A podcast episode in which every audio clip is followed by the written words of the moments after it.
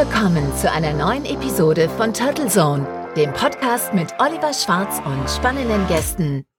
Am Telefon begrüße ich heute eine Unternehmerin, die ihren lang gehegten Wunsch umgesetzt hat und eine Akademie gegründet hat. Eine Akademie für Gemeinwohlökonomie. Was es damit auf sich hat und wie man als erfolgreiche Macherin in der Musikindustrie zur Akademiechefin wird, klären wir im heutigen Turtlezone Talk. Sie fragt, wie wollen wir miteinander umgehen und welche Welt und Werte wollen wir unseren Kindern hinterlassen? Und Social Entrepreneurship ist für sie eine der logischen Antworten auf die Frage nach einem verantwortlichen unternehmerischen Beitrag für eine zukunfts- und gemeinwohlorientierte Wirtschaft. Ja, und ein fröhliches Hallo geht von mir nach Bayern in schöne Hersching am Ammersee. Herzlich willkommen, Rike Everding.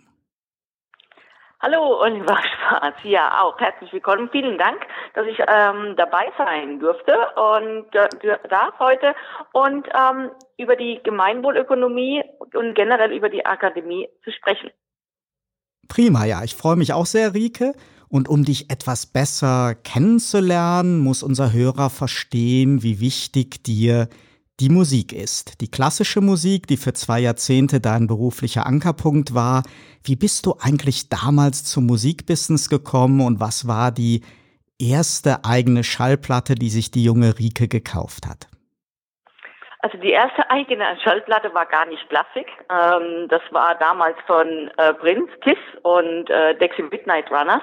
Aber ich habe schon immer gerne klassische Musik gehört, ähm, verschiedenster Art. Und das war einfach auch so neben der Popmusik äh, auch so ein generellen ähm, Musikstil, die ich mag. Ich mag Musik generell. Bis auf volkstümliche Musik, das ist nicht ganz so mein Ding, aber Musik ist einfach ähm, äh, was Beflügelndes. Das gehört zu meinem Leben dazu. Und die klassische Musik ähm, auch. Ich bin zur Klassik gekommen ähm, über den Vertrieb. Ich war damals Vertriebsleitung für äh, Software und ähm, wurde dann abgeworben von einem Unternehmen, das auch Software vermarktet hatten, wollten sich in Deutschland etablieren äh, und auch installieren und im Keller sozusagen im Lager äh, habe ich dann den anderen Zweig gesehen das war vor 20 Jahren oder äh, vor 17 Jahren gut, ähm, die klassische Musik, die auch gerade in Deutschland äh, sich etablieren sollen und Listungen und Installationen in den ganzen Handel ähm, äh, erfolgen sollte. Und ich habe dieses Konzept gesehen, der klassischen Musik. Da ging es um Multiboxen, um Gesamtwerke, um Gesamtgenres, Gesamtwerke auch von Komponisten, soweit es damals ging, wie zum Beispiel Bach, ähm, war das Gesamtwerk da. Und der Preis war äußerst günstig, aber die Qualität nicht schlecht. Und das hat mir gut gefallen. Also es war wirklich Value for Money, so kann man das sagen. Ähm, viel Klassik für den Entdecker und Entdeckerin äh, zum relativ kleinen Geld. Und das hat mich fasziniert und somit habe ich ähm, geswitcht und habe gesagt, ich hätte, würde lieber die Klassik machen. Da habe ich meine Ideen, meine ähm, Ideale, äh, Handelspartner, die man vielleicht bis dato noch nicht ganz so kannte und somit bin ich in die Klassik gerutscht und habe die Software sein lassen. Du bist ja hier in der Nähe in Mannheim aufgewachsen. Wann und wie hat es dich nach Bayern verschlagen? Oh, es hat mich 1999 nach Bayern äh, verschlagen aus einem einfachen Grund. Ähm, ich habe damals erfahren, dass mein Sohn, ähm, der war gerade ein Jahr alt, ähm, das Williams-Beuren-Syndrom hat und äh, potenziell irgendwann mal äh, operiert werden sollte, das wäre jetzt in Mannheim nicht das äh, große Problem gewesen, eine Herz, also am Herzen operiert werden sollte, aber das Williams-Beuren-Syndrom wurde dann so beschrieben, dass es irgendwann mal so sein kann, dass das Kind nie alleine leben kann, äh, etc. pp. Und was sind die alternativen ähm, Pädagogikformen? Und ich war sehr stark auf Maria Montessori-Pädagogik und das gab es halt in und um Mannheim herum nicht wirklich wirklich. Und äh, in Bayern, aufgrund der Nähe vielleicht zu Österreich äh, oder auch äh, generell, ähm, wesentlich mehr. Und die Natalie, also meine Tochter, war gerade im Wechsel zu einer weiterführenden Schule Und ähm, da haben wir die Gelegenheit äh, am Schoppe gepackt und sind nach Bayern gezogen. Und ich hatte den Philipp in einem Frühkindergarten, Integrationskindergarten in der Montessori-Pädagogik angemeldet. Ich habe ja auch vier, vier, fünf schöne Jahre in München gelebt. Wenn du mich jetzt überzeugen wolltest, wieder nach Bayern zu ziehen, was sind so die wichtigsten Argumente? Sollte es eher München oder das Starnberger Land sein? Also für mich ist es das Starnberger Land. Ähm, München ist eine große Stadt und wird auch immer große, größer und voller und lauter. Ähm, sie ist zwar wunderschön und ich mag den englischen Garten, aber ich mag dieses Land, ich mag das Fünfseenland, die Region. Ich bin ja nach Starnberg damals gezogen, nicht nach München, nur aufgrund ähm, des Schulwechsels dann ähm, von Philipp äh, nach München gezogen für die Parsivalschule. Das war eine Waldorfschule dann. Ähm, aber jetzt wieder draußen im schönen Hersching, im Fünfseenland. Mir gibt die, die Seen geben mir sehr viel, ähm, die Natur. Und ich bin auch sehr, sehr naturliebhabend und fühle mich jetzt hier wieder sehr, sehr wohl. Also überzeugend ist eher die Menschen, die draußen leben, sind ein bisschen ruhiger, ein bisschen gefasster, in Herrsching ein bisschen spiritueller, ähm, aber nicht esoterisch. Und äh, das hat mich einfach wieder bewegt. Und deswegen bin ich wieder hier. Manche mögen eine große Stadt, ich mag es lieber kleiner. Wie kommt eine erfahrene Managerin in der Konsumgüter- und Musikindustrie denn jetzt dazu, eine Akademie für Gemeinwohlökonomie zu gründen? Und gibt es da einen Bezug zu deiner Liebe zur Musik? Ja, man muss sagen, also äh, vor einem Jahr habe ich mich schon gefragt, was wollen wir eigentlich unseren Kindeskindern hinterlassen? Also welche Welt wollen wir unseren Kindeskindern hinterlassen? Überall hört man Klimaschutz, Umweltverschmutzung, ähm, Konsum, äh, Überkonsum. Ähm, ich bin, komme ja aus der Konsumgüterindustrie, auch wenn es Klassik ist. Und wir haben, ich habe mich mit vielen Leuten unterhalten, äh, die einfach gesagt, haben, wir konsumieren zu viel. Jedes Jahr muss es das neue T-Shirt oder 25 neue T-Shirts sein. Alles wird immer günstiger im, im Konsum. Ähm, und viele Leute in meinem Bekanntenkreis sagen, ich habe gar keine Lust mehr zu arbeiten. Irgendwie finde ich das gar nicht mehr sinnstiftend, was ich tue und sinnvoll. Und ich bin kaputt, jeden Tag in, die, in, in den PC hineinzuschauen, immer online zu sein, immer erreichbar zu sein. Ich glaube, ich stehe kurz vor dem Burnout.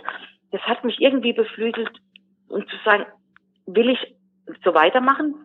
Oder habe ich eine Lösung oder bin ich gar Teil dieses Problems? Das hat mir, das hat den Anlass gegeben zu sagen, ich brauche äh, oder wir sollten eine Akademie gründen, um lehren, äh, wie gehen auch alternative Wirtschaftsmodelle. Modelle. Und ähm, so bin, somit bin ich zu diesem Gedanken der Akademie gekommen. Und in Bezug auf Klassik war immer so diese Konzerte, also dieses Orchester, dieses Zusammenspiel von Orchester und einer oder eine, der Dirigent oder Dirigentin steht da und gibt den Takt vor. Ähm, aber jedes einzelne Instrument spielt für sich. Und nur dieses, durch dieses Zusammenspiel entsteht eine Sinfonie. Der Takt, dieses Zusammenspiel, ähm, diese Gemeinsamkeit, das hat mich beflügelt. Das ist dieses virtuose Führen, nenne ich das. Und ähm, somit kam letztendlich diese Idee des Führens in die Akademie hinein. Was sollte ich denn mitbringen, um an der Everding Akademie zu lernen? Kurzum, wer sind denn eure Zielgruppe? Mitbringen äh, sollte schon dieser Gedanke, ein alternatives Wirtschaftsmodell zu führen. Ähm, dieser Gedanke, dass ähm, der, der Verständlichkeit der Wirtschaftsprozesse. Wie sind Bilanzen aufgebaut? Ähm, einfach eine Transparenz ähm, darzustellen, eine Markttransparenz, eine Unternehmenstransparenz, ähm, Paradigmenwechsel verinnerlichen, dass man von der Konkurrenz zur Kooperation geht, ethische Marktwirtschaft auch wollen. Also die Zielgruppe sind letztendlich entweder Neugründer, also Berufserfahrene, die schon eine Weile im Beruf stehen und sagen, ich möchte jetzt was anderes tun, mir fehlt die Sinnhaftigkeit, ich möchte entweder A, dieses Unternehmen, dem ich äh, vorstehe, transformieren in eine in ein anderes Wirtschaftsmodell, nicht mehr in dieses schneller, höher, weiter Wirtschaftsmodell oder ähm, gewinnorientiertes oder turbokapitalistische ähm, orientiertes Unternehmen, sondern eher ähm, in einer Gemeinschaft orientierten, in einem gemeinwohlorientierten ähm, Unternehmen. Das können wie gesagt, ähm, Führungskräfte sein, Neueinsteiger, die sagen, ich möchte jetzt gerne ein Unternehmen gründen, ich möchte ein Sozialunternehmen gründen oder transformierende Unternehmen, ähm, bis hin aber auch äh, Leute, die im Sozialberuf bereits arbeiten, aber sagen, man wird hier kaputt gemacht, wir können das auch noch anders gestalten. Ein Zitat, was ich von dir, Rike, gelesen habe, lautet, es ist Zeit, dass wir damit aufhören, Mensch, Natur und Boden für einen Turbokapitalismus auszubeuten. Wir brauchen neue gesellschaftliche und wirtschaftliche Leitlinien. Da bist du eben auch schon ein bisschen drauf eingegangen. Daher sehe ich mich als Fürsprecherin, so das Zitat weiter, für den gesellschaftlichen Wandel, alternativen Wirtschaftsmodellen und Achtung der Ressourcen Mensch und Natur. Hast du für uns mal Beispiele als Best Cases für solche alternativen Wirtschaftsmodelle und die von dir geforderten neuen gesellschaftlichen Leitlinien? Ja, also ein großes Beispiel ist zum Beispiel Man Manomama in Augsburg. Ähm, verfolge ich schon sehr, sehr lange. Das Sina Trinkwalder, die damals Augsburg ist ja eine ähm, Schneider, eine Nähstadt. Äh, leider wurde es damals vor vielen Jahren aufgrund ähm, der Kostenstruktur alles in andere Länder wie China und so weiter und so fort, Fernost verlegt und die Fabriken standen dann still. Ähm, sie hat es geschafft zu sagen, okay, nein, ich möchte gerne ein wieder wieder Unternehmen, ein Nähunternehmen gründen. Viele sind arbeitslos geworden und stelle ausschließlich Menschen ein, die langzeitarbeitslos sind, die äh, eine Behinderung haben, ein Handicap etc. pp, um gemeinsam auch etwas zu schaffen und ähm, nach vorne zu gehen. Aber diese Gewinne nicht außer Acht lassen, weil jedes Unternehmen braucht einen Gewinn, um Reh zu investieren. Und sie ist da ein großes äh, Vorbild äh, dafür. Aber auch ähm, Auticon zum Beispiel, ein Softwareunternehmen oder ein, Soft äh, ähm, ein äh, Consulting-Unternehmen ähm, in der Arbeitnehmerüberlassung, die mit Microsoft, ähm, SAP und wie alle großen IT-Unternehmen auch äh, in, in, Deutschland sind und gibt, ähm, sie stellen Autisten die sind, gehören ähm, als äh, dem, also die sind Mitarbeiter des Unternehmens Auticon und werden zur Arbeitnehmerüberlassung an die großen IT-Firmen äh, vermietet sozusagen, so dass sie nicht durch ihren Autismus und ihr, ihr Sozialverhalten nicht in die Mühlen der großen ähm, Industrie fallen, was sie nicht schaffen können und werden immer wieder durch einen Jobcoach ähm, von Auticon letztendlich begleitet in den Unternehmen. Auch das ist ein Sozialunternehmen, was wirklich gute Gewinne ähm, und macht und sehr, sehr gut wirtschaftet, aber sozial eingestellt. Wie etabliert ist eigentlich der Gedanke der Gemeinwohlökonomie und des Social Entrepreneurship so in der deutschen akademischen Landschaft? Seid ihr da einer der Pioniere in diesem Thema? Und was braucht es, um so einen Zertifikatslehrgang zu etablieren, der auch so deine Vision und Ansprüche erfüllt? Also es gibt die eine oder andere Universität, die das als Fach schon mit anbietet. Das ist aber eher für die Studenten, Jungstudenten. Es gibt in München auch eine ähm, Art-Fakultät oder angeschlossene Fakultät, die äh, Social Entrepreneurship innerhalb ähm, eines Studiengangs an der Universität schon lehrt, ein halbes Jahr. Ähm, in der Erwachsenenbildung, so wie wir es anbieten, mit Präsenzunterricht und ähm, Langzeit, gibt es bisweilen äh, noch nicht. Da sind wir schon sehr pionierlastig unterwegs, das muss ich äh, schon sagen. Zum Zertifikatslehrgang äh, ist es so, dass wir das in drei verschiedenen Modulen oder Abschnitte machen und ganz gezielt wir der Anthroposophie äh, unterrichten. Ähm, das da heißt, äh, es wird sehr epochal unterrichtet. Die erste Epoche ist Fokus Mensch, alles rund um Mensch, ähm, ob das eine Berufungsfindung, ein Berufung erleben, Potenzialempanzung ist, dann wird das, geht es weiter in das Fokus Unternehmen, äh, wo alle unter, also unternehmerische Zwecke äh, durchleuchtet werden, was es auch dazu, welche Gesellschaftsmodelle gibt es, oder äh, nicht Gesellschaftsmodelle, sondern Geschäftsmodelle gibt es auch, äh, bis hin unternehmerisch äh, zu agieren, Bilanzen, Wirtschaftsrechnen etc. pp. Und dann auch den Fokus Gesellschaft, die Epoche drei äh, Fokus Gesellschaft zu durchleuchten, wofür sind Stiftungen da, was bedeutet EU, was bedeutet bedeutet einfach äh, EU-Menschenrechtskonventionen, also wirklich auch gesellschaftlich ähm, da drauf zu schauen, um so ein Gesamtbild auch zu äh, erfahren. Du hast ja eben auch schon das Stichwort Führung genannt und ich glaube, ein Element eurer Ausbildung ist auch das Thema evokatorische Führung. Worum geht es dabei und wie kann diese Methodik bei der Gemeinwohlökonomie helfen?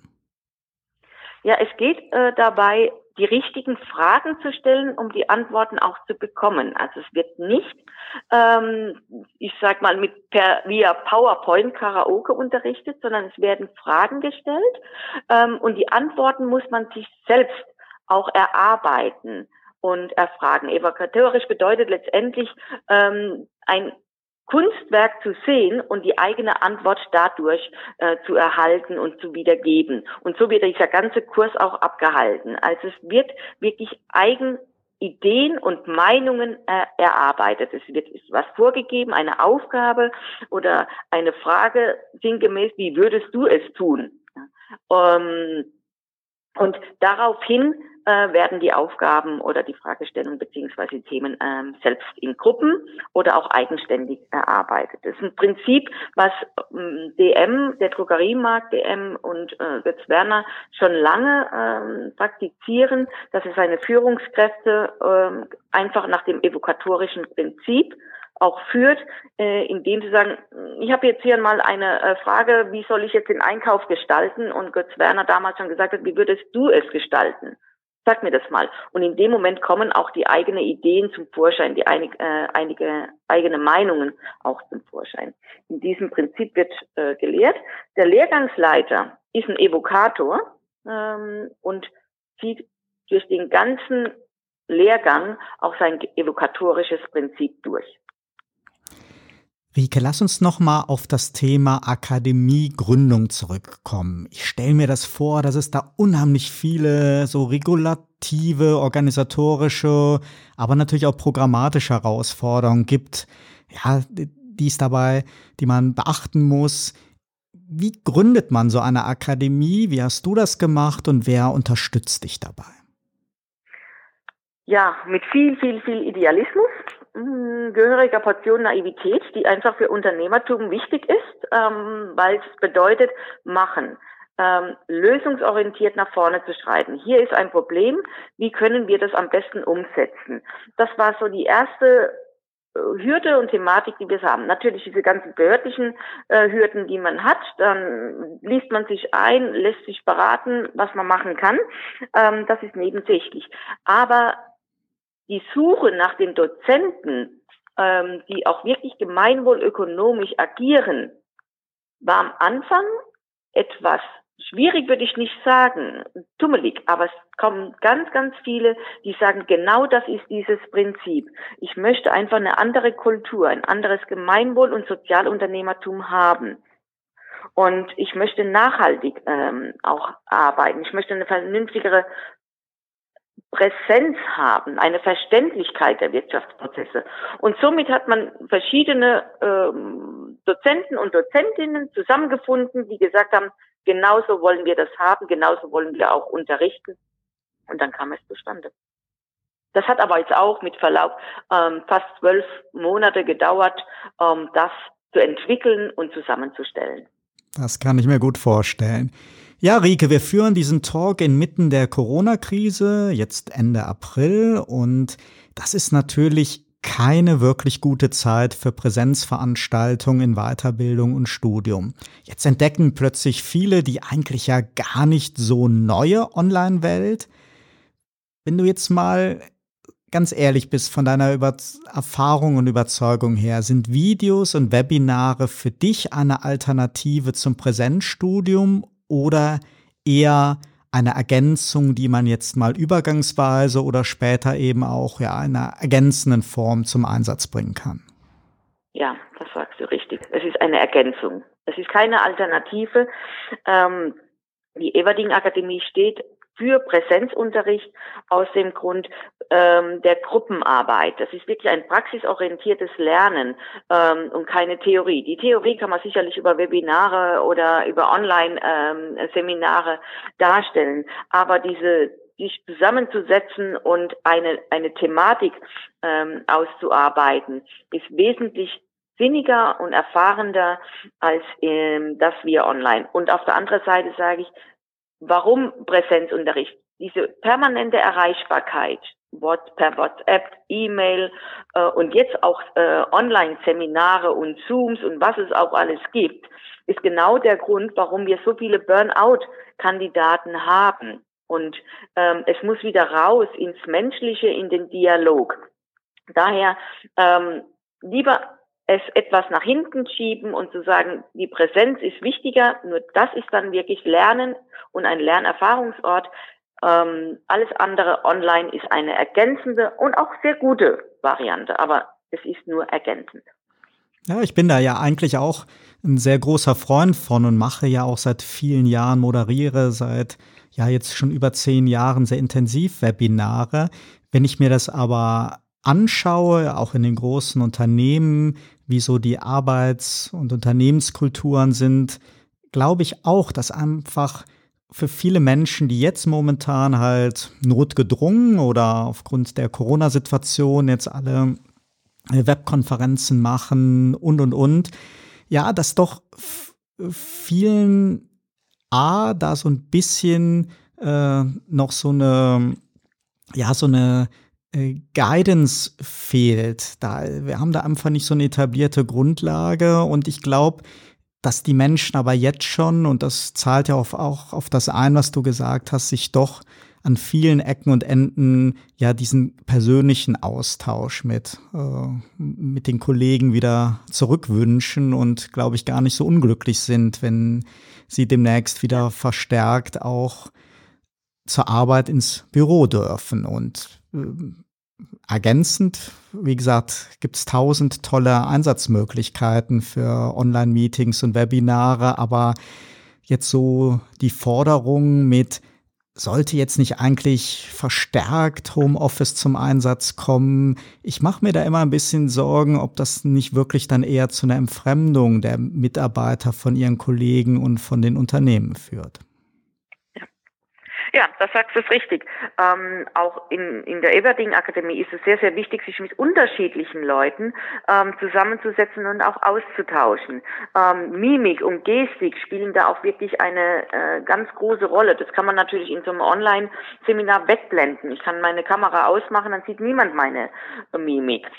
Und die Bandbreite mit Verlaub ähm, ist hier auch noch nicht gegeben, um wirklich flüssigen permanenten ähm, äh, Seminare oder Online-Streaming zu haben. Aber unabhängig davon ist die Mimik, die Gestik, der Ideenaustausch ähm, sehr, sehr wichtig, aber auch die Diskussion an einem äh, Tisch und um zu, zu, lernen und zu erfahren und auch Ideen zu schmieden. Also ich habe selbst vor drei Jahren, ähm, knapp drei Jahren, äh, einen MBA ähm, gemacht für ähm, äh, Communication und im Präsenzunterricht und es war wertvoll für mich. Ich wollte es nicht online machen. Es war wertvoll, einmal im Monat sich zusammenzusetzen und in der Gruppenarbeit verschiedene Folien ähm, oder Ideen auch auszutauschen.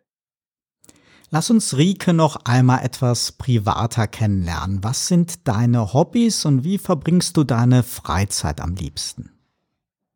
Oh, also jetzt fängt die Ackersaison wieder an. Also ich habe einen kleinen Bifang, ein kleines Ackerstück in der Solidargemeinschaft äh, angemietet und ähm, pflanze da ähm, alle möglichen Gemüsesorten an und erfreue mich am Wachstum dieser Gemüsesorten. Das ist ein ganz, ganz großes Hobby, ähm, was äh, über den Sommer geht. Ansonsten ähm, bin ich sehr gerne und mit großer Leidenschaft in der Natur, beim Wandern, ähm, beim Fahrradfahren ähm, und Kanufahren steht ganz, ganz vorne.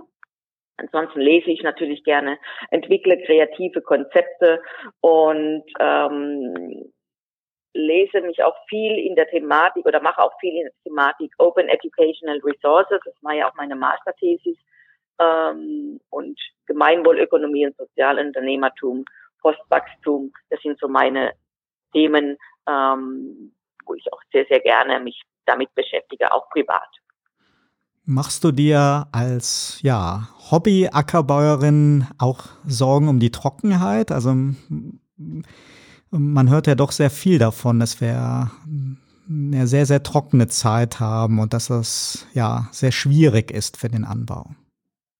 Ja, es ist eine sehr, sehr trockene Zeit, aber ich bin sehr, sehr naturverbunden und äh, sage auch, die Natur wird es irgendwie richten. Dann ist das Jahr auch mal etwas trockener. Also ich hatte letztes Jahr den Acker und es hat geblüht und ich hatte die dicksten Zucchinis, die dicksten Kartoffels. Okay, dieses Klischee ähm, durch wohl am besten bedienen, der dümmste Bauer, die dicksten Kartoffeln. Ähm, das klappt, klappte bei mir auf jeden Fall ganz gut. Ähm, ich warte ab, was die Saison oder was auch dieses Jahr bringt und bin jetzt nicht unbedingt dafür, dass wir bewaffnet mit ganz, ganz vielen Kanistern aus unserem ähm, Wasserhahn ähm, Wasser abschöpfen, um es auf den Acker zu gießen. Wir müssen auch manchmal gewähren. Ein weiteres Herzensprojekt von dir, über das wir bislang jetzt noch nicht gesprochen haben, ist eine Wohngemeinschaft von Menschen mit und ohne Behinderung, eine Inklusions-WG, könnte man es nennen, und der dazugehörige Verein. Wie ist denn diese Initiative entstanden? Naja, die ist schon lange im Kopf auch entstanden, äh, indem ich mich über alternative Wohnformen auch informiert habe. Wenn man einen jungen Mann ähm, auch in der Familie hat, der so eine Teilleistungsschwäche hat, also zum Beispiel eine Lernbehinderung, ähm, der kann schon autark und eigenständig wohnen, aber noch nicht wirklich alleine wohnen, da wäre es im Alltag auch noch mal ein bisschen schwierig, wobei das auch bei ähm, frisch ausgezogenen jungen Studenten ebenso ist oder jungen Leute ebenso ist. Ähm, aber äh, Menschen mit, mit Behinderung, nenne ich es jetzt mal so, haben es dann schon schwieriger. Und da gibt es nur zwei Modelle. Entweder es ist das betreute Wohnen, in Gruppe, dann heißt es um 18 Uhr haben wir alle Hunger und da wird jetzt gegessen, weil irgendjemand kocht ähm, oder der Helfer kocht oder die Pädagogin kocht und um 22 Uhr ist das Licht aus. Oder es ist das Leben zu Hause. Irgendwann mal äh, merkt man aber auch, dass diese jungen Leute oder älter werden und ähm, irgendwann mal ist man als Elternteil vielleicht auch nicht mehr da. Was macht man dann mit diesen jungen Leuten? Dann sind sie erst recht unfähig, alleine zu leben und kommen dann doch in ähm, eine betreute Einrichtung ich habe von Anfang an gesagt, ich mag das nicht. Diese Fremdbestimmung finde ich wirklich sehr, sehr schwierig. Ja? Und es ist auch nicht der naturgemäß. Selbstbestimmtes Wohnen und Arbeiten ähm, war schon immer ganz groß und somit ist halt die Idee ähm, des Vereins ähm, entstanden, um zu sagen, nein, in dieser 5-10-Region, also im Starnberg-Ammersee, da kenne ich mich aus, da sind wir vernetzt, ähm, da, das ist eine wunderschöne Gegend. Hier wird eine WG entstehen, nicht nur eine, sondern mehrere, ähm, um das auch zu initiieren. Und so ist auch diese WG im Dezember entstanden. Und jetzt haben wir zwei Mitbewohner, Philipp Eberding mit dem Williams-Beuren-Syndrom, das ist artähnlich Trisomie 21, und die Jessica, die vor fünf Jahren stark verunfallt ist mit dem Auto und daher äh, dadurch ein Schädelhirntrauma erlitten hat. Du hast gesagt, ihr habt jetzt die erste WG gegründet, es sollen noch mehrere hinzukommen. Mhm. Ähm, wie, wie ist denn der Verein organisiert? Wie viele Helfer braucht es da? Ähm, kannst du uns da noch mal ein bisschen zu erzählen, auch wenn sich jemand engagieren möchte, wie, wie man so ein Projekt unterstützen kann oder vielleicht auch selber realisieren kann? Ja, also ein Verein äh, braucht natürlich viele Mitglieder und äh, die Mitglieder, die dafür stehen, äh, brauchen den gleichen Idealismus und den gleichen Drang, dass sie sagen, ja, jeder Mensch hat das Recht, glücklich zu sein. Manchmal mit mehr Unterstützung, manchmal mit weniger Unterstützung. Ähm, gemeinsam Leben lernen, der Verein in München, ähm, ist ein großes Vorbild gewesen und auch ein Unterstützer äh, für unsere Idee und Illusion jetzt hier im 15-Land. Er macht das Ganze äh, ausschließlich in München. Wir wollen hier ausschließlich im 15-Land sein. Also es sind Idealisten ähm, und es benötigt jemand, der die eine WG-Koordination übernimmt und einfach auch da unterstützt ähm, bei der Hausordnung oder bei Fragen ähm, Ideen, aber auch wenn es mal Clinch gibt in der WG. Ähm, es bedeutet auch, das ist ein Jobcoach, weil wir nicht nur wohnen, sondern auch arbeiten haben, der die Unterstützung zwischen und das Bindeglied zwischen ähm, Unternehmen und Menschen mit äh, Teilleistungsschwäche haben, ähm, um da auch äh, zu verknüpfen und äh, Rede und Antwort äh, zu stehen. Ähm, es braucht ganz viele Idealisten, ähm, um so einen Verein auch letztendlich auf die Beine zu stellen. Ein Gründungsmitglied bei uns ist zum Beispiel auch ähm, jemand, der in der WG wohnt mit einer Behinderung und den Verein mitgegründet hat. Und in weiterem Zuge mit mehreren WGs wollen wir natürlich auch immer jemand mit Einschränkungen im Vorstand haben, ähm, um dort auch es zu erklären, was sind Arbeiten, aber immer mit Unterstützung. Also die Wichtigkeit ist eines jeden Menschen ähm, ist wichtig sozusagen. Wir hatten ja eben schon kurz angerissen, dass wir gerade ja in Zeiten der Corona-Pandemie leben. Gibt es für dich so ein besonderes Musikstück, das dir in dieser Zeit Mut oder Motivation gibt? Oder brauchst du das gar nicht bei den vielen Aufgaben, die du hast? Oh ja, also zum Musik hören komme ich irgendwie gar nicht mehr dazu, aber es gibt immer mal wieder ähm, die Momente, wo ich sage, jetzt brauche ich ähm, die Musik und es ist unterschiedlich. Ähm, ich höre natürlich dann ganz, ganz gerne José Carreras äh, mit Energia oder ähm, Tchaikovsky äh, à la Couleur. Das, das gibt mir immer auch Mut und, und Frieden und Zuversicht, obwohl es immer auch sehr, sehr opulent und sehr schwulzig ist. Also es ist verschiedene ähm, äh, Couleur an Musik, äh, die ich dann höre. Das ist nicht dann ein bestimmtes Stück. Ähm, wobei ich sagen muss, eins, was mir immer hilft und schon damals geholfen hat und in der Zukunft helfen wird, ist Music von John Miles. Das verbindet alles. Rock, Pop und ein bisschen Klassikelemente. Es ist ein wunderschönes äh, Stück nach wie vor. Das ist sicher richtig. Ja, in der jetzigen Krise machen sich ja viele sicher zu Recht Sorgen um die Wirtschaft und das Überleben vieler Unternehmen. Es werden zugleich bisher ja wirklich unvorstellbare Summen als Hilfen und Kreditgarantien seitens der Politik zur Verfügung gestellt. Und andere Themen, die uns noch vor kurzem bewegt haben, wie zum Beispiel der Umweltschutz und eine sozialverträgliche Digitalisierung der Arbeitswelten, scheinen dabei zumindest vorübergehend ja ein wenig ins Abseits gestellt zu sein und auch ja die Kids von Fridays for Future haben jetzt ja wirklich große Schwierigkeiten, eine mediale Aufmerksamkeit zu bekommen. Jetzt gibt es ja ganz unterschiedliche Stimmen, die sagen, wir gehen da gestärkt draus hervor. Andere machen sich doch, ja, wie erwähnt, schon sehr große Sorgen, dass das vielleicht über Jahre hinweg uns jetzt in eine, in eine auch wirtschaftliche Krise und gesellschaftliche Krise stürzt. Zu welcher Fraktion gehörst du? Zu denjenigen, die glauben, dass wir als Gesellschaft gestärkt aus der Corona-Krise gehen? Oder machst du dir bei diesen manchen Themen auch Sorgen, dass uns die Krise da eher zurückwirft und es dann schwieriger macht, äh, Umweltschutz und alles mit der nötigen Energie anzugehen?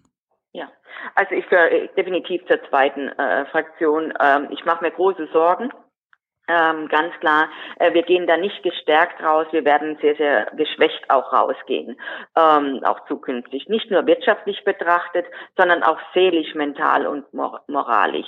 Wie das momentan auch äh, vonstatten geht, dass wir nicht über andere äh, Themen hören, auch nicht über andere Länder, wie, wie, wie sie damit umgehen äh, und äh, nicht mehr über den Klimaschutz, nicht mehr über den Umweltschutz, finde ich wirklich eine relativ schlechte Kommunikation ähm, seitens der Medien, die da momentan vonstatten geht. Sehr, sehr einseitig, nicht kontrovers diskutiert. Ähm, das machen dann wieder so kleine Inselhaltungen. Aber wir werden ein großer Kollateralschaden haben. Das ist meine äh, Meinung. Äh, ganz ehrlich gestärkt nicht. Nein, wir haben auch eine gesellschaftliche Spaltung momentan noch zu beobachten. Ich hoffe, dass sie nicht mehr länger ähm, andauert. Aber ich mache mir schon Sorgen um meine Generation, bin ja noch jung genug dafür, aber viel, viel mehr Sorgen um die Generation, die danach kommt und die Folgegeneration und frage mich heute, was hinterlassen wir jetzt noch mal mehr unseren Kindern und Kindeskindern? Das wird schwierig ähm, werden. Ich will das nicht schwarz malen, ähm, aber ich glaube, es ist mehr denn je an der Zeit, über gemeinwohlökonomische Themen nachzudenken und alternative Wirtschaftsmodelle, weil so wie es vorher war, dieser Turbokapitalismus, diese Umweltverschmutzung und so weiter und so fort, hätte es eh nicht mehr sein können. Wir haben den Planeten eh schon fast an die Wand gefahren. Ich habe die Hoffnung, dass es jetzt einen Turnaround gibt, ein, zwar einen ganz schnellen, aber es wird dauern, bis wir diesen wieder äh, aufbereitet haben. Ja, das war doch ein guter Schlusspunkt und ja, da können wir alle nur die Daumen drücken. Herzlichen Dank, Rike Everding, für diesen spannenden Talk und die allerbesten Wünsche von mir für die Everding Akademie ins, ja, ich glaube 240 Kilometer von hier entfernte Hersching. Dir, Rike, deiner Familie und allen Mitstreitern in der Akademie und in der Inklusions-WG wünsche ich, dass ihr gesund durch diese bewegte Zeit kommt ja, und dieser Wunsch gilt natürlich auch dir, lieber Turtlezone-Hörer. Vielen Dank für dein Interesse an der heutigen Episode und schön, wenn du auch demnächst wieder reinhörst und Turtlezone bei deiner Lieblingsplattform abonnierst. Alles Gute, bis dahin, dein Oliver Schwarz.